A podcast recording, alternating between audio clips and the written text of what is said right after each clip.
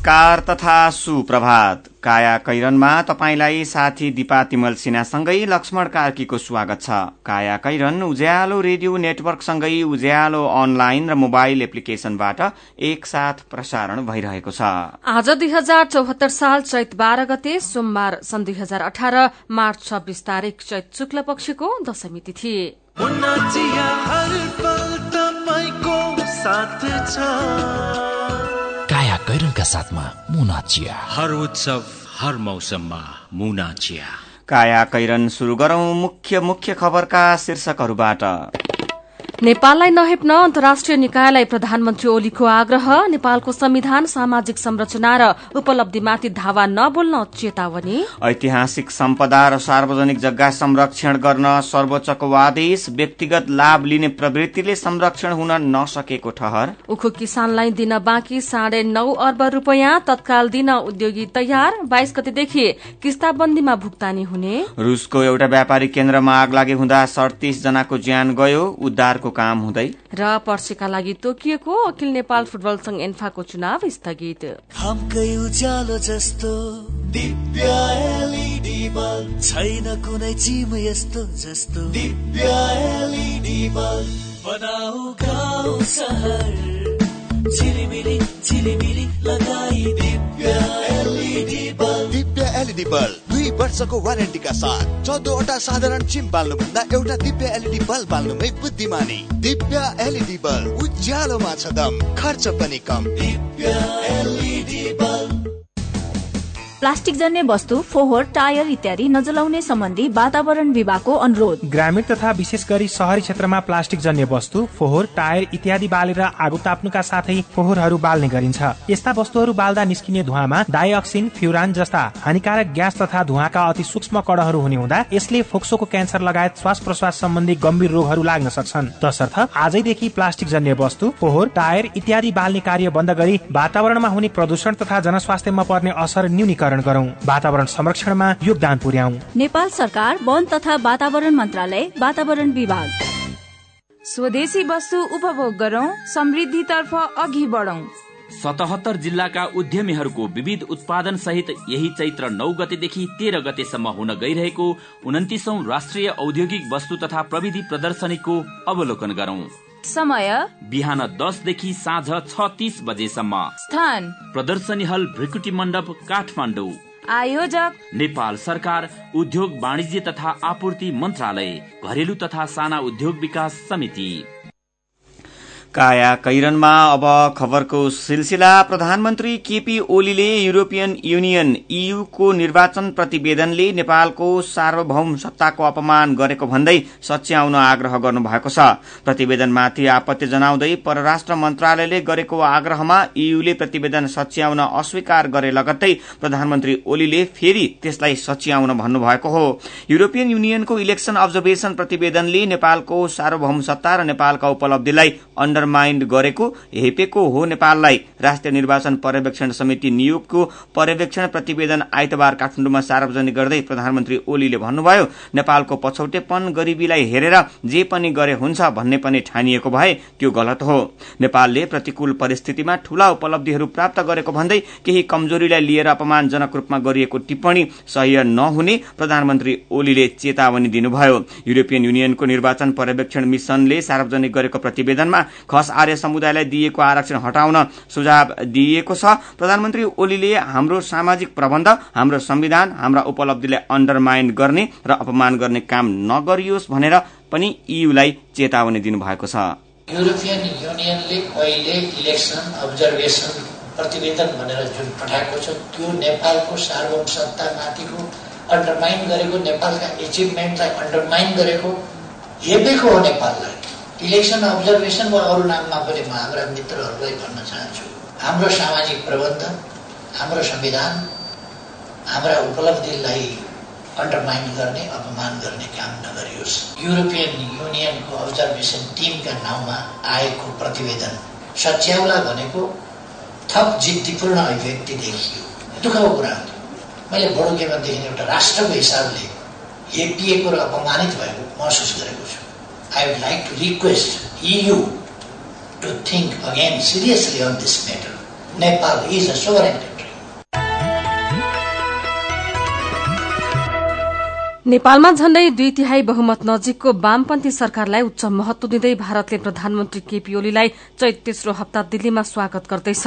विगतमा मधेसको सीमाङ्कनको माग सम्बोधन हुनुपर्ने अडान राख्दै आएको दिल्लीले अहिले धारणा बदलेको छ। उसले सबै पक्ष सहभागी भएको निर्वाचन म्याण्डेटको स्वागत गर्दै नेपालको विकास र राजनीतिक स्थायित्वमा सघाउने बताएको छ। नयाँ सरकारसँग सम्बन्ध विस्तार भारतको उच्चतम प्राथमिकताको विषय बनेको छ।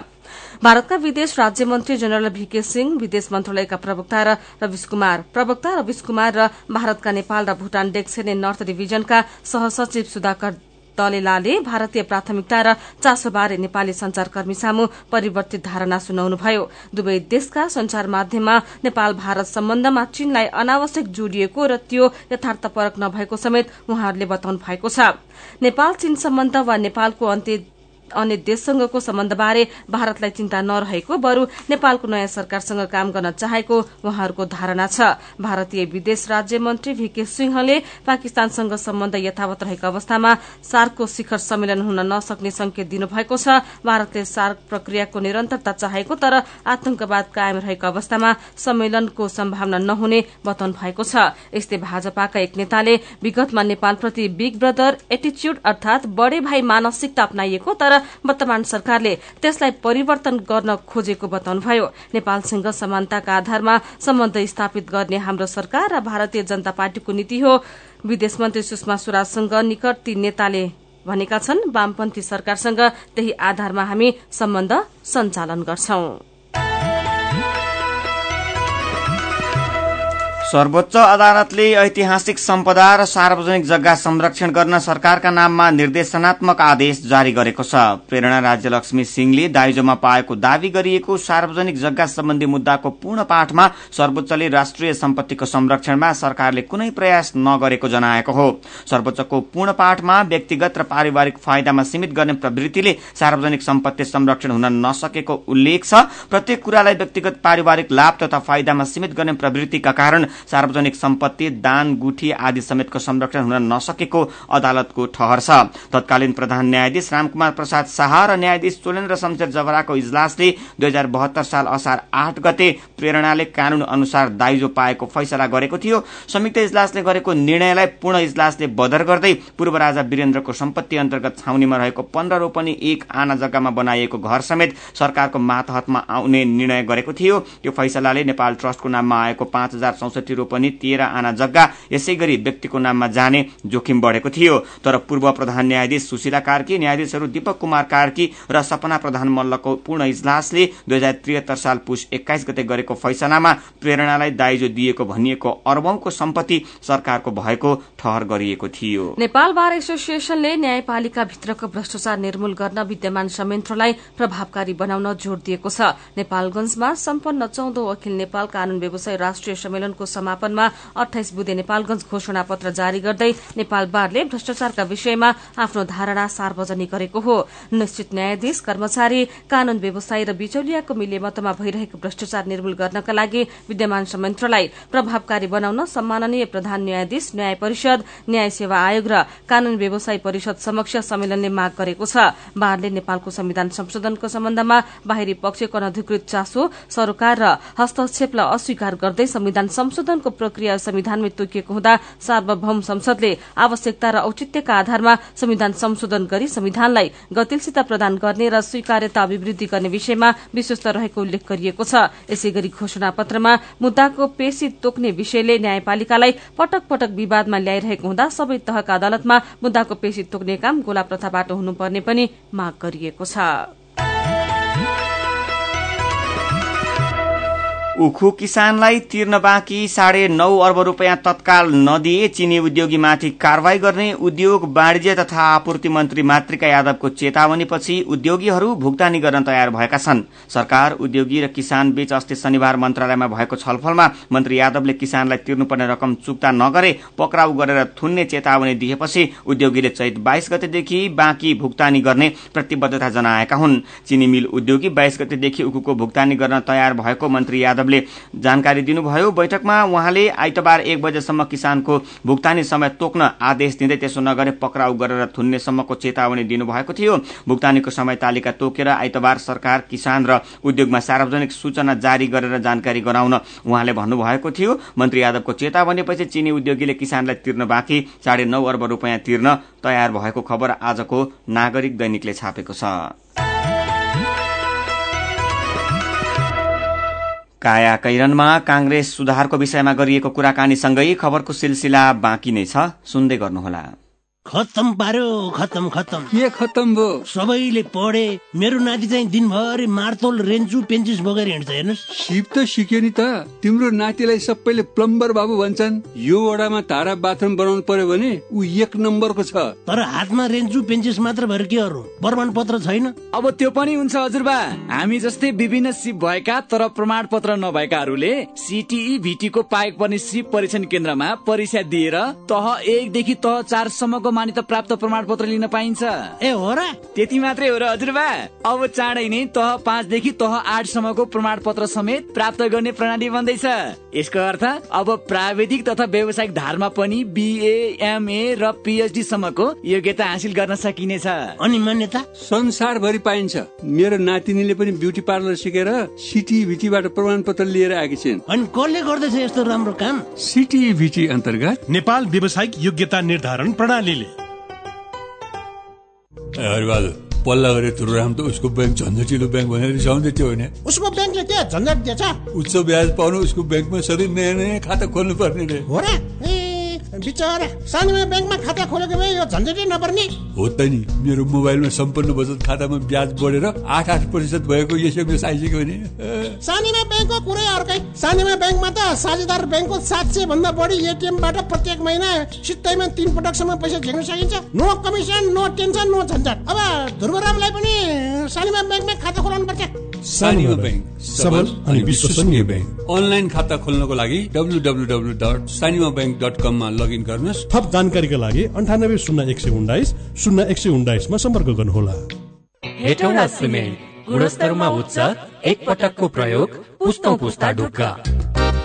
हेटौडा सिमेन्ट उद्योगबाट उत्पादित उच्च गुणस्तरको ओपिसी शक्ति ब्रान्डको सिमेन्ट प्रयोग गरी ढुक्क हौ। सम्पर्क हेटौडा सिमेन्ट उद्योग लिमिटेड हेटौडा फोन नम्बर शून्य सन्ताउन्न चार बाह्र पाँच सय पन्चानब्बे।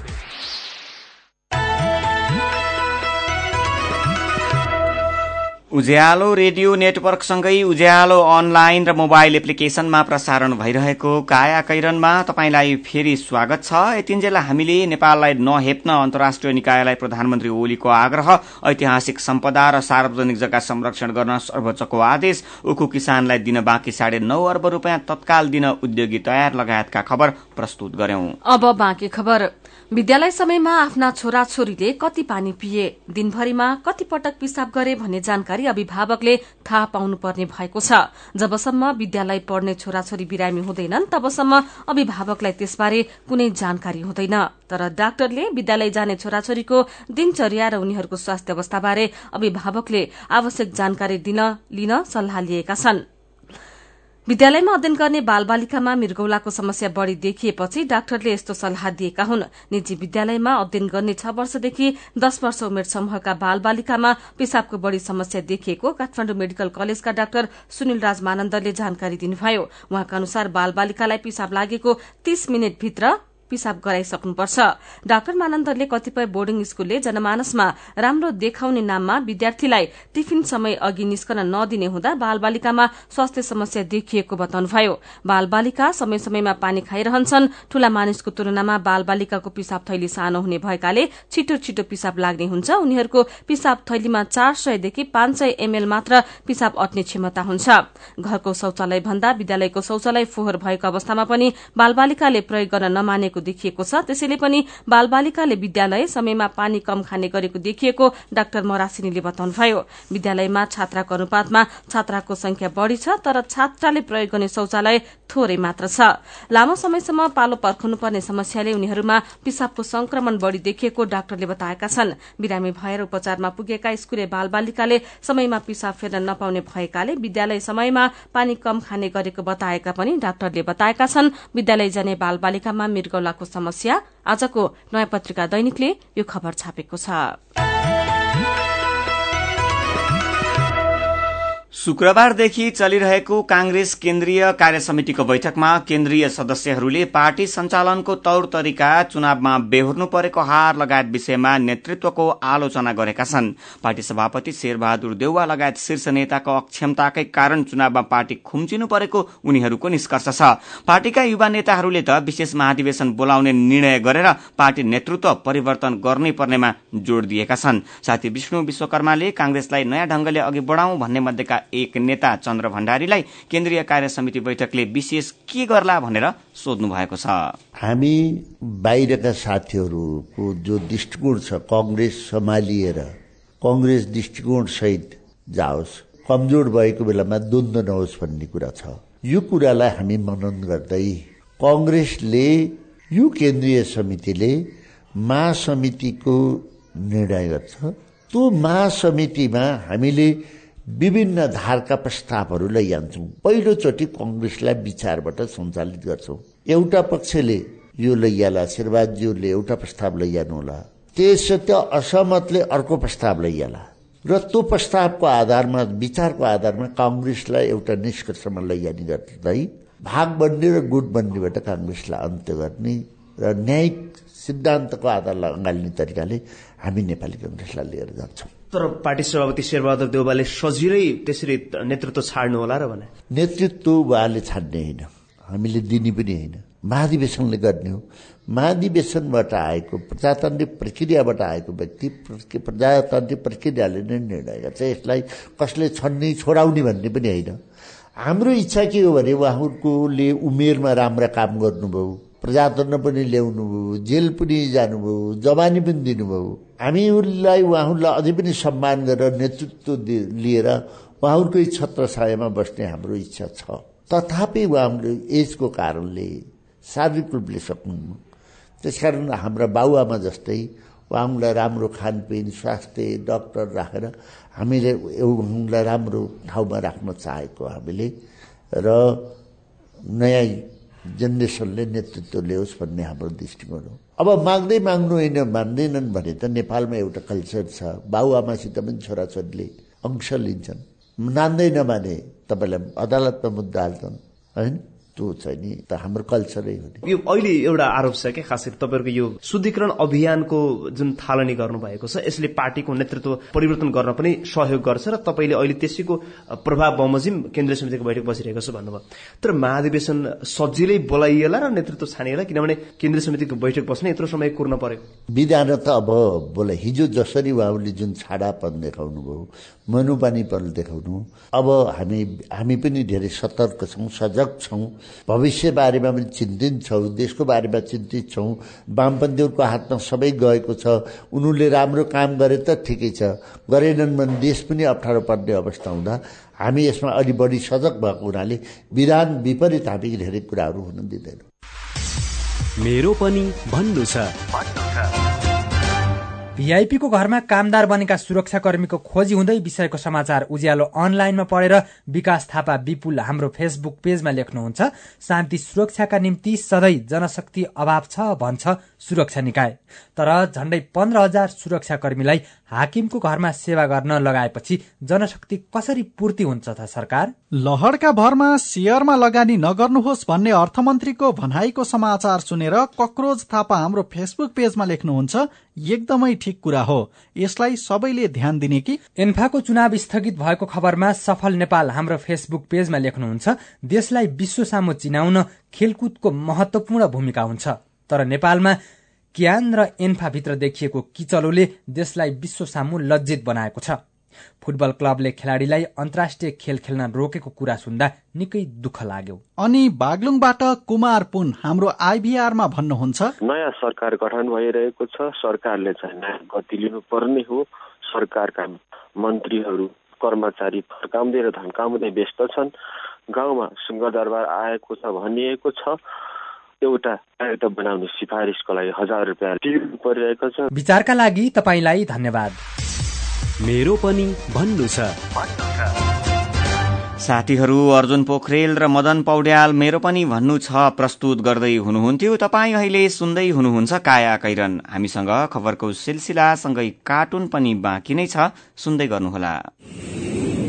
मेरा छोराछोरीको सपना अन्तर्राष्ट्रिय स्तरको उच्च शिक्षा। म पनि यस्तै चाहन्छु। मलाई विश्वास छ हाम्रो सपना र चाहनालाई पूरा गर्छ नेपाल जापान सेवा सेन्टरले। हजुर उच्च शिक्षाको लागि जापानको जुनसुकै सिटीमा अध्ययन गर्न र जापानिज भाषा सिक्नको लागि हामी तपाईँको साथमा छौ। सम्पर्क Nepal Japan Sewa centre Nagpokhari Kathmandu phone number चौवालिस अठाइस दुई सय बयालिस चौवालिस अठाइस दुई सय बयालिस। You'll certainly be benefited. नेपालकै ठुलो आँखा अस्पतालको सञ्जाल भएको दृष्टि आई केयर सिस्टमद्वारा सञ्चालित अत्याधुनिक प्रविधि सहित अन्तर्राष्ट्रिय स्तरको आँखा अस्पताल अब काठमाडौँको कलङ्कीमा। हाम्रा सेवाहरू बिना इन्जेक्सन मोतीबिन्दुको शल्यक्रिया जलबिन्दु र पर्दाको शल्यक्रिया भिटिएस प्रविधिबाट अल्छी आँखाको उपचारको साथै सम्पूर्ण आँखाको परीक्षणका लागि दृष्टि आँखा केन्द्र शिवचटार कलङ्की। फोन नम्बर शून्य एक चालिस बत्तीस नौ सय एकसठी र बैसठी वेबसाइट दृष्टि आई डट ओआरजी अन्य शाखाहरू विश्वज्योति मल जमल चावल मेडिकेयर सँगै तथा बिर्ता मोड र बिरगंजमा पनि दृष्टि आँखा केन्द्र। सबैका लागि दृष्टि सबैका लागि दृष्टि।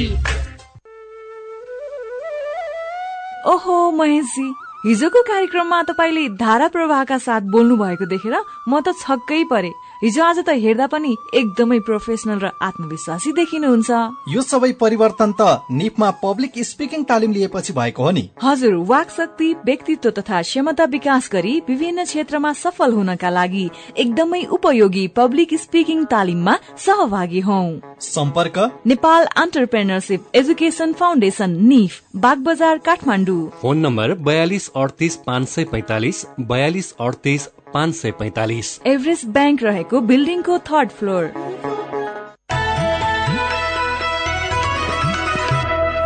सीधा कुरा प्रष्ट विचार। काठमाडौँमा नब्बे मेगाहर्ज उज्यालो रेडियो नेटवर्क मार्फत देशभरिका विभिन्न एफएम स्टेशन तथा उज्यालो अनलाइन र मोबाइल एप्लिकेशनमा प्रसारण भइरहेको काया कैरनमा तपाईंलाई फेरि स्वागत छ। अब बाँकी खबर।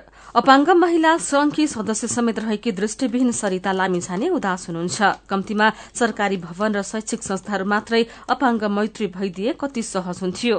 दृष्टिविहीन व्हील चेयर युजर कान नसुने सबै किसिमका अपाङ्गता भएकालाई काम गरेर खान गाह्रो छ। अव्यवस्थित संरचनाले झनै पिरोल्ने अवस्था छ। उहाँले दुखेसो पुग्नुभयो। अपाङ्गता भएका मान्छेहरू फेरि सवालाङ्ग बन्न नसक्लान् तर सवालाङ्गहरू जुनसुकै बेला दुर्घटनामा परि अपाङ्ग बन्न सक्छन्। त्यसैले अपाङ्ग मैत्री संरचना बनाउनुपर्छ उहाँले भन्नुभएको छ। शहरका संरचना बाटोघाटो र भवन बनाउने मानिसले लामिछानेले जसरी सोच्दैनन्। नयाँ बनिरहेका संरचनामा समेत व्हील चेयर प्रयोगकर्तालाई ध्यान दिइँदैन। फरक क्षमता भएका मानिसको समस्या र आवश्यकतालाई ध्यान दिएर बाटोघाटो र संरचना नबनाइदिँदा थाहै नपाई अपाङ्गता भएका युवाहरू अवसरबाट वञ्चित हुन पुगेका छन्। काठमाडौँ बाहिरको शिक्षालयमा धेरै जसोमा अपाङ्गता भएका प्रति संवेदनशील संरचना छैनन्। अपाङ्गता भएकाहरूले शिक्षा लिन काठमाडौँ आउनुपर्ने बाध्यता छ। सधैँभरि व्हील चेयरमा बस्दा पछाडि घाउ हुन्छ। यसको औषधि उपचारका लागि पनि जिल्लामा बस्दा कठिन हुने गरेको छ। व्हील चेयर प्रयोगकर्ता बारे सरकारसँग कुनै आधिकारिक तथ्याङ्क छैन। भूकम्पपछि अहिले झण्डै एक लाख हाराहारीमा व्हील चेयर प्रयोगकर्ता रहेको अपाङ्गता भएकाको पक्षमा सक्रिय रहेका संघ संस्थाहरूले बताएका छन्। यो खबर कान्तिपुर दैनिकले छापेको छ। अब विदेशको एउटा खबर रुसको केमोरोफो शहरमा रहेको एउटा व्यापारिक केन्द्रमा आग लागि हुँदा सडतिस जनाको ज्यान गएको छ। आगलागीमा केही हराइरहेका छन् र त्यहाँ उद्धारको काम भइरहेको बीबीसीले जनाएको छ। व्यापारिक केन्द्रमा रहेको सिनेमा घरको तलामा आगो लागेको र त्यही भित्र रहेका धेरै जसोको ज्यान गएको हुन सक्ने स्थानीय अधिकारीले बताएका छन्। उनीहरूका अनुसार अहिलेसम्म त्यहाँबाट दस जनाको शव निकालिएको छ। अब खेल खबर अखिल नेपाल फुटबल संघ एन्फाको चौध चैतलाई तोकिएको केन्द्रीय कार्य समितिको चुनाव स्थगित भएको छ। निर्वाचन समितिले उच्च अदालत पाटनको अन्तरिम आदेशको सम्मान गर्दै अर्को सूचना नभएसम्मका लागि चुनाव स्थगित गरिएको हिजो सूचना प्रकाशित गरेको थियो। एन्फाले पनि विज्ञप्ति जारी गर्दै चुनाव स्थगित भएको जानकारी दिएको छ। सूचनामा लेखिएको छ कार्य समितिको निर्वाचन रोकी पाउ भने भक्तपुर र मकवानपुर जिल्ला फुटबल संघले एन्फालाई विपक्षी बनाई दायर गरेको निषेधाज्ञा मुद्दामा उच्च अदालत पाटनबाट निवेदनको अन्तिम टुङ्गो नलागेसम्म कार्य समितिको निर्वाचन नगर्नु नगराउनु भने अन्तरिम आदेश जारी भएकाले चौध चैतमा हुने निर्वाचन अर्को सूचना नभएसम्मका लागि स्थगित गरिएको जानकारी गराइन्छ। एन्फाले पनि अदालतको अन्तरिम आदेश अनुसार निर्वाचन समितिले सूचना टाँस गरे बमोजिम सोह्रौं साधारण सभा र त्यसमा हुने निर्वाचन समेतलाई स्थगित गरिएको विज्ञप्ति मार्फत जानकारी दिएको छ। नेपाली क्रिकेट क्षेत्रको विवाद समाधानका लागि तत्काल पहल थाल्नुपर्नेमा पूर्व तथा वर्तमान कप्तानहरूले चासो व्यक्त गरेका छन्। नेपाली क्रिकेटको सर्वोच्च निकाय नेपाल क्रिकेट संघ क्यान निलम्बनमा परेको झण्डै तीन वर्ष बित्न लाग्दा समेत सम्बन्धित निकाय मौन रहेको भन्दै राष्ट्रिय टोलीका कप्तानहरूले चिन्ता र चासो व्यक्त गरेका हुन्। काया कैरनमा अब केही खबर संक्षेपमा काठमाडौँ तराई मधेस द्रुत मार्ग निर्माणको जिम्मेवारी लिएपछि नेपाली सेनाले टेण्डर प्रक्रियालाई धमाधम अघि बढ़ाएको छ। कहिले विदेशी र कहिले स्वदेशी ठेकेदार कम्पनीले निर्माण गर्ने भन्ने अन्यलमा रहँदै आएको द्रुत मार्ग निर्माणको जिम्मा सरकारले गएको वैशाख एक्काइस गते सेनालाई दिने निर्णय गरेको थियो। सशस्त्र द्वन्दको क्रममा भएका घटना सम्बन्धी विभिन्न अदालतमा चलेका मुद्दा विशेष अदालतबाट टुङ्गो लगाइने भएको छ। सशस्त्र द्वन्द सम्बन्धी मुद्दा विशेष अदालतबाट टुङ्गाइने शीर्षकमा नागरिक दैनिकले खबर छापेको छ। सरकारको व्यवस्थाका कारण चर्चामा रहेको राष्ट्रिय चिकित्सा शिक्षा अध्यादेश अन्यलमा परेको छ। जारीपछि ऐन सरह कार्यान्वयनमा आएको यो अध्यादेश संसद चलेको साठी दिनभित्र पारित गर्नुपर्नेमा शिक्षा मन्त्रालयले अध्यादेशलाई सदनमा पेश गर्ने कुनै तयारी नगरेपछि अध्यादेश अन्यल मा परेको खबर राजधानी दैनिकमा छ। पाँच तारे होटलमा सञ्चालित क्यासिनोमा नेपाली नागरिकलाई प्रवेश निषेध गरेपछि काठमाडौँभित्र मिनी क्यासिनोमा अवैध धन्दा फस्टाएको खबर आजको गोर्खापत्र दैनिकमा छापिएको छ। प्रधानमन्त्री केपी शर्मा ओलीको अध्यक्षतामा बसेको लगानी बोर्डको निर्णय अनुसार हस्तान्तरण गर्नुपर्ने पाँच सय मेगावाट भन्दा बढ़ी क्षमताका जलविद्युत आयोजना कार्यान्वयन प्रक्रिया अन्यलमा परेको खबर आजको कारोबार दैनिकमा छ। कर्णाली प्रदेश राजधानी भएसँगै वीरेन्द्रनगरमा घर निर्माणको दर बढ़ेको छ। एकाएक घर निर्माण गर्ने उनीहरूको संख्या बढ़ेपछि काठ तस्करी पनि बढ़ेको छ। अन्नपूर्ण पोस्ट दैनिकले यो खबर छापेको छ। दुई पटकसम्म स्थगित गरिएको अस्थायी शिक्षकलाई स्थायी गर्ने परीक्षाको तयारी अन्तिम चरणमा पुगेको शिक्षक सेवा आयोगले जनाएको छ। गएको वर्षातमा तराईको बाढ़ी र भदौमा शिक्षकको असन्तुष्टिको कारण देखाएर रद्द गरिएको परीक्षा आयोगले यो चैत तेइस गते लिने भएको छ र तयारी सबै पूरा भएको आयोगका प्रशासकीय अधिकृत तुलसी प्रसाद थपलियाले बताउनुभयो। अर्थमन्त्री डाक्टर युवराज खतिवड़ाले शेयर बजारमा लहरबाजीमा लगानी गर्ने प्रवृत्ति हावी भइरहेको भन्दै यस्ता लगानीकर्ताकै कारण बजारमा समस्या आइरहेको बताएका खबर कारोबार दैनिकमा छापिएको छ। प्रधानमन्त्री केपी शर्मा ओलीले घरेलु कामदारका रूपमा रहेका प्रहरीका जवान फिर्ता ल्याउन निर्देशन दिए लगत्तै गृह मन्त्रालयले प्रक्रिया अघि बढ़ाएको छ। गृह मन्त्रालयले प्रहरी प्रधान कार्यालयलाई पत्र काटेर बिना रेकर्डका झण्डै पाँच हजारको संख्यामा रहेका प्रहरी कहाँ कहाँ खटिएका छन् भनेर दरबन्दीको विवरण माग गरेको हो। प्रधानमन्त्री केपी शर्मा ओलीको अध्यक्षतामा बसेको लगानी बोर्डको निर्णय अनुसार हस्तान्तरण गर्नुपर्ने पाँच सय मेगावाट भन्दा बढ़ी क्षमताका जलविद्युत आयोजना कार्यान्वयन प्रक्रिया अन्यलमा परेको छ। र संसदका तीनवटा समितिमा दुवै सदनका सदस्य रहने भएका छन्। संसदीय सुनवाई महाअभियोग र विशेष समितिमा प्रतिनिधि सभा र राष्ट्रिय सभाका सदस्य रहने व्यवस्था गर्न लागि हो। काया कैरनमा अब पालो उखानको। मौका नपरुन्जेल चरो मौका परेपछि बन्छरो। उज्यालो रेडियो नेटवर्कबाट प्रसारण भइरहेको काया कैरन सक्नु अघि मुख्य मुख्य खबर फेरि एकपटक। नेपाललाई नहेप्न अन्तर्राष्ट्रिय निकायलाई प्रधानमन्त्री ओलीको आग्रह नेपालको संविधान सामाजिक संरचना र उपलब्धिमाथि धावा नबोल्न चेतावनी। ऐतिहासिक सम्पदा र सार्वजनिक जग्गा संरक्षण गर्न सर्वोच्च अदालतको आदेश व्यक्तिगत लाभ लिने प्रवृत्तिले संरक्षण हुन नसकेको ठहर। उखु किसानलाई दिन बाँकी साढे नौ अर्ब रूपियाँ तत्काल दिन उद्योगी तयार। बाइस गतेदेखि किस्ताबन्दीमा भुक्तानी हुने। रूसको एउटा व्यापारिक केन्द्रमा आग लागे हुँदा सडतिस जनाको ज्यान गयो उद्धारको काम हुँदै। र पर्सीका लागि तोकिएको अखिल नेपाल फुटबल संघ एन्फाको चुनाव स्थगित। अब कार्टुन आजको नागरिक दैनिकमा रविन सायमीले बनाएको यो पनि शीर्षकको कार्टुन हामीले लिएका छौं। यसले दिनहुँ घट्दै गएको शेयर बजारलाई राजनीतिको गिर्दो शाखसँग जोडेको छ। यहाँ दुईजना व्यक्ति उभिएर कुरा गरिरहेका छन्। उनीहरूको कुराकानीको मुख्य विषय चाहिँ शेयर बजार छ। शेयर बजार लगातार गिर्दो शीर्षकको खबर पनि भर्खरै आएको छ। यो खबर भएको पत्रिका टाँसिएको छ यहाँ। अनि यो देखेपछि दुईजना चाहिँ अब शेयर बजार कसरी घटिरहेको छ किन घटिरहेको छ भन्ने विषयमा टिप्पणी गरिरहेका छन्। त्यसमध्येका एकजना चाहिँ भन्दैछन् चिन्ता यो देशको राजनीति जत्तिकै गिर्ला कि भन्ने हो। आजको काया कैरन सकिएको छ। काया कैरन सुन्नु भएकोमा तपाईँलाई धन्यवाद। उज्यालो रेडियो नेटवर्कमा केही बेरपछि प्रसारण हुन्छ। बिहानी रेडियो पत्रिका उज्यालो फल्चा। काया कैरनबाट प्राविधिक साथी मनोज विष्टसँगै दिपा तिमल सिन्हा र लक्ष्मण कार्की विदा हुन्छौ। उज्यालोको मोबाइल एप्लिकेशन र उज्यालो अनलाइन डट कममा ताजा खबर पढ्दै र सुन्दै गर्नुहोला। नमस्कार।